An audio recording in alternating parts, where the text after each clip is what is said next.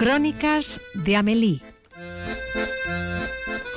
12 y 28 minutos, vamos a hablar de cine, pero me parece que la película de hoy, uy madre, con la cara que ha traído Amélie, Amélie bonjour, me parece que la película que ha visto no le ha satisfecho mucho.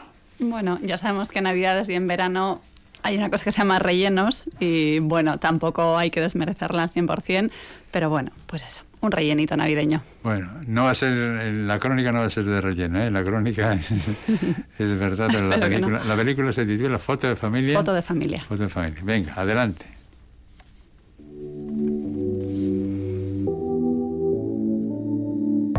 N'existe pas un son contraire qui lui semble facile à trouver. Le bonheur n'existe que pour plaire. Aunque no me atrevería a decir a qué edad ocurre, en un determinado momento se produce un estancamiento, una especie de atasco de las voluntades que nos sitúa en un callejón sin mapa ni cobertura. En la búsqueda del porqué y antes de reconocernos en él, ignoramos su existencia para evitar enfrentarnos a ella.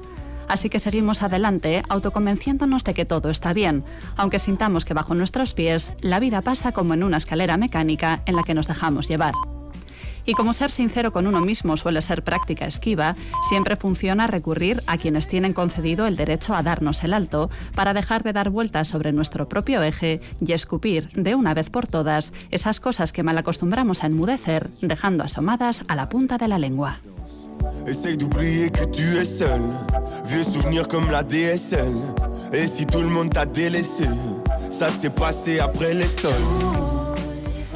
Hizo falta que el abuelo muriese para que Gabriel, Elsa y Mao volvieran a verse.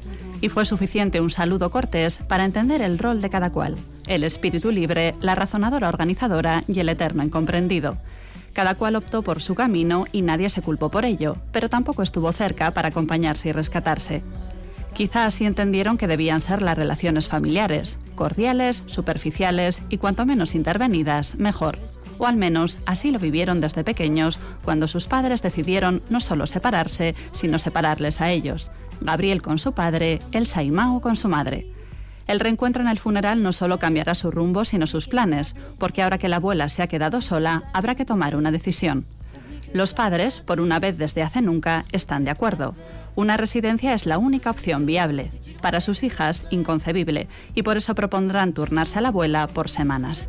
Mientras todos debaten sobre los inconvenientes logísticos de llevar a cabo esta decisión, ignorarán la que la abuela ha tomado con determinación, volver a San Julián para acabar sus días feliz donde feliz comenzaron.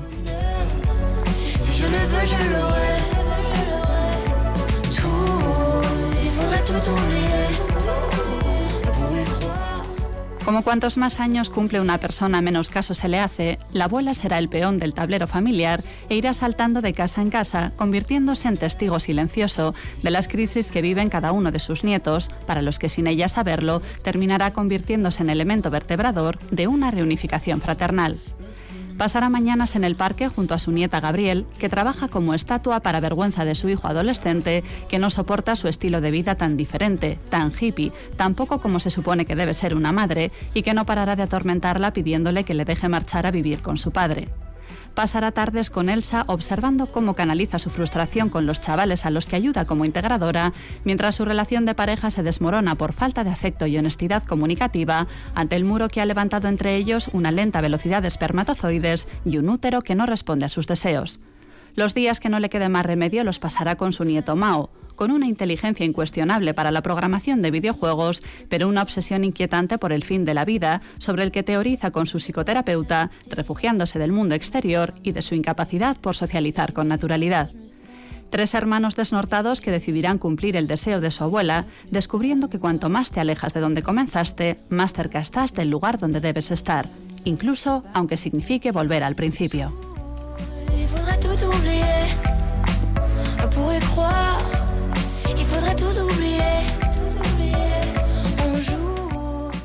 La cartelera también está sufriendo los efectos de la pandemia, entre ellos paliar la reticencia de las productoras cinematográficas a dar a conocer sus grandes estrenos de 2020, teniendo que tirar de óperas primas que en otro momento hubieran tenido dificultades para hacerse un hueco y de películas como la francesa Foto de Familia, estrenada en 2018, pero rescatada ahora que se la necesita. Una comedia nada reseñable, con buenas interpretaciones, bromas con buen encaje y otras que quedan colgando en ese limbo del humor no correspondido, con bastantes momentos entretenidos, pero bastantes más sin ligazón, como las relaciones entre los miembros de esta familia, que demostrarán, una vez más, la evidencia de la que ya nos informase el poeta Rainer María Rilke, que nuestra verdadera patria no es otra sino la infancia.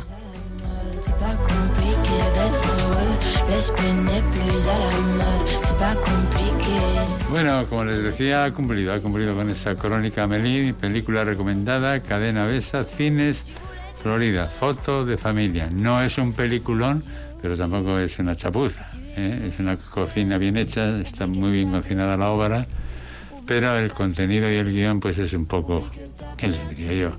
Como se dice en la Riviera Navarra, de chuchurrío, una cosita un poco deslavazada. Pues nada, Amelie, hasta, la, hasta el año que viene. Hasta el año que viene. Merci.